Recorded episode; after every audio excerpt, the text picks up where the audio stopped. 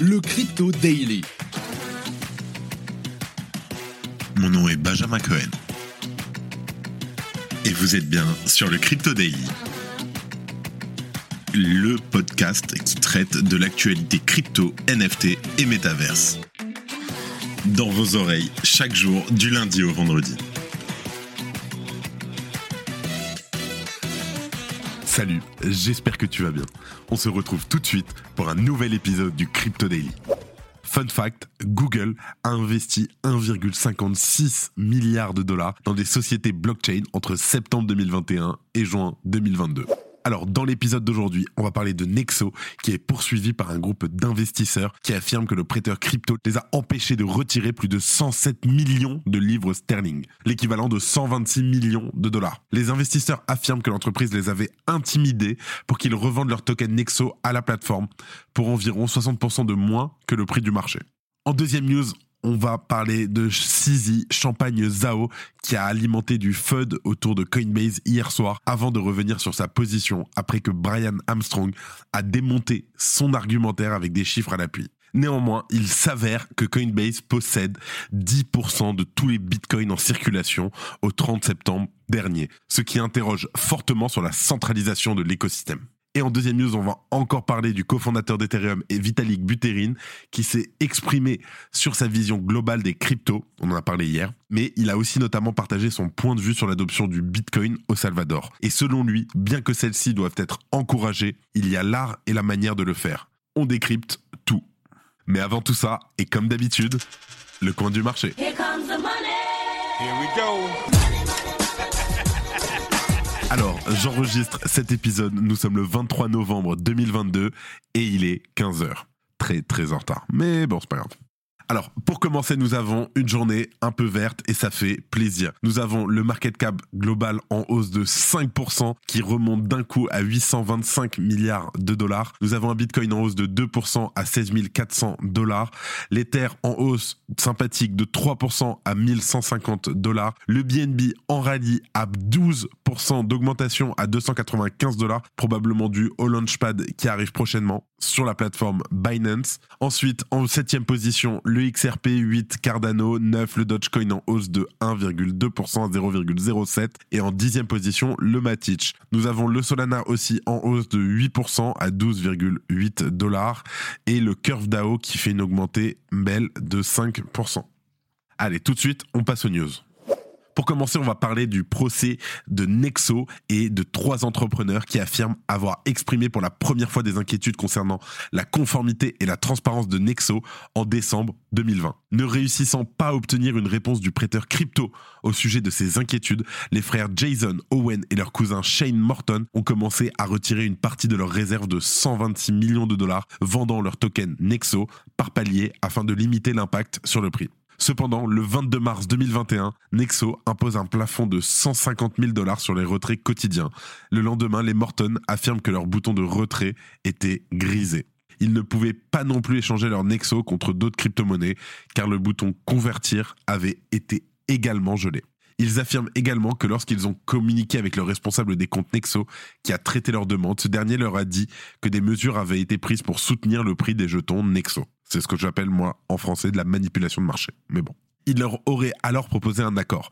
Ils pouvaient revendre leurs jetons Nexo à la plateforme avec une remise de 60% par rapport au prix du marché. Le procès prétend que Nexo a rompu le contrat en imposant des limites de retrait sur mesure et que les tactiques de négociation ultérieure du prêteur équivalaient à une intimidation. Pour sa part, Nexo qualifie la famille d'opportunistes et affirme que toutes les transactions, y compris la vente de leurs jetons Nexo, ont été conclues et de bonne foi et ont été documentées et ont été acceptées comme définitives par les demandeurs lors de l'exécution. Le procès se fera devant la Haute Cour de Londres.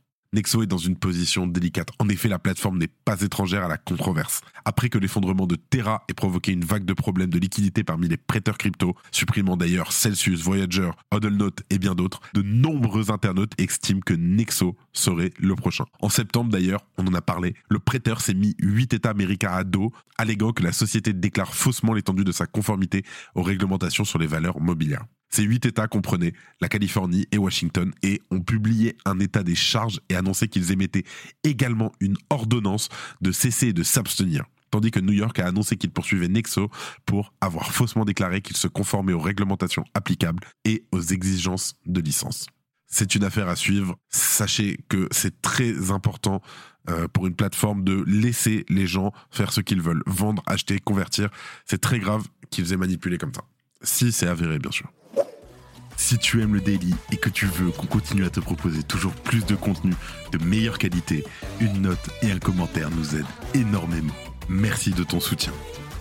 Allez, là, on va parler de la nouvelle provocation de Champagne Zao et comme ça a été repris sur les réseaux plusieurs fois, Sisi, la faucheuse. Il y a tout de même un air de déjà vu. Dans un tweet d'hier, le 22 novembre dernier, Changpen Zhao a publié des chiffres qui, s'ils s'avéraient, auraient pu mettre Grayscale et Coinbase dans l'embarras.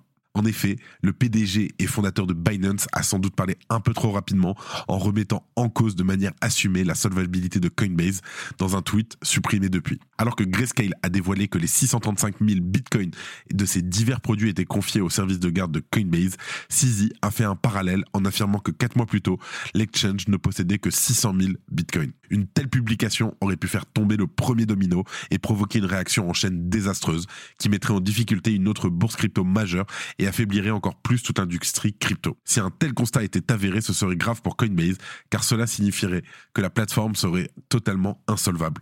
Le PDG de Binance a ainsi pris des précautions en publiant ce tweet en précisant qu'il se contentait d'énoncer des nouvelles et ne faisait aucune déclaration tout en ajoutant que Glassnode a probablement des données plus à jour.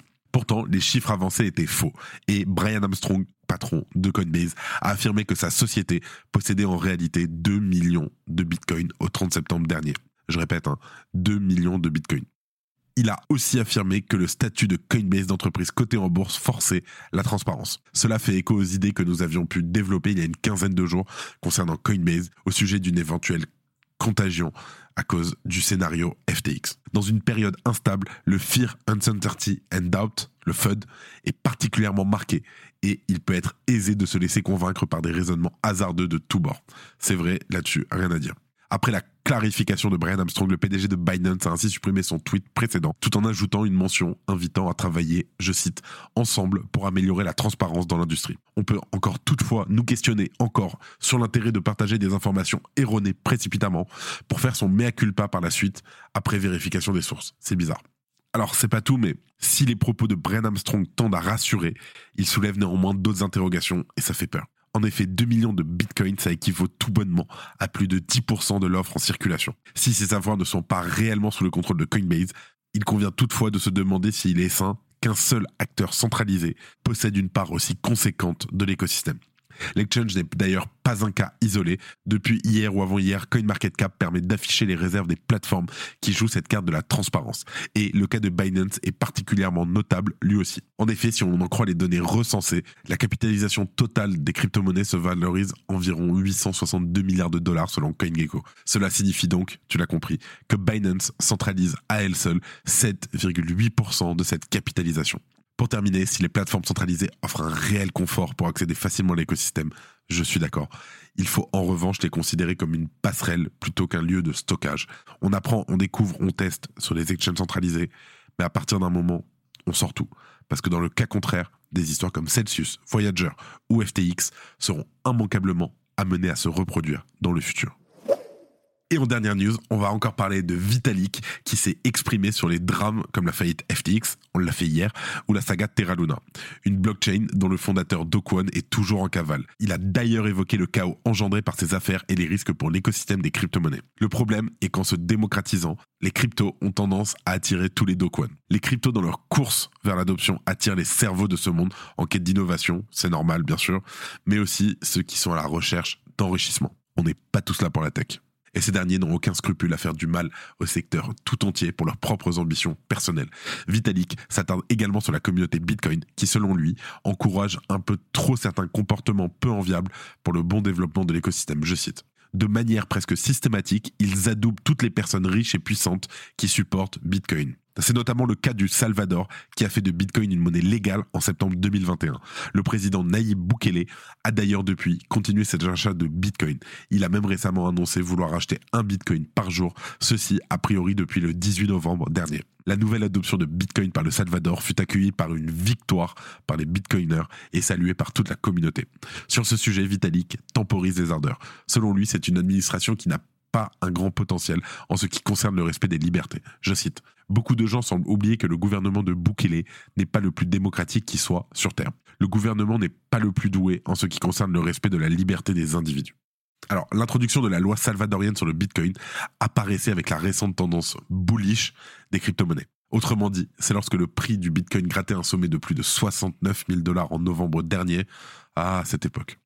Malheureusement, le marché des crypto-monnaies s'effondre aujourd'hui. En conséquence, le Bitcoin se retrouve avec une baisse de plus de 76% de son ATH. Selon Vitalik, ce n'était pas une bonne idée de la part de Nayib Bukele d'imposer à ses commerçants et à ses entreprises l'acceptation du Bitcoin. Cela a pu engendrer un mécontentement de la population qui n'est jamais une bonne base pour l'acceptation. Celle-ci doit venir naturellement par la force des choses, à l'image des principes à l'aune de la création de Bitcoin. Celui-ci se veut être un système parallèle, libre de toute contrainte.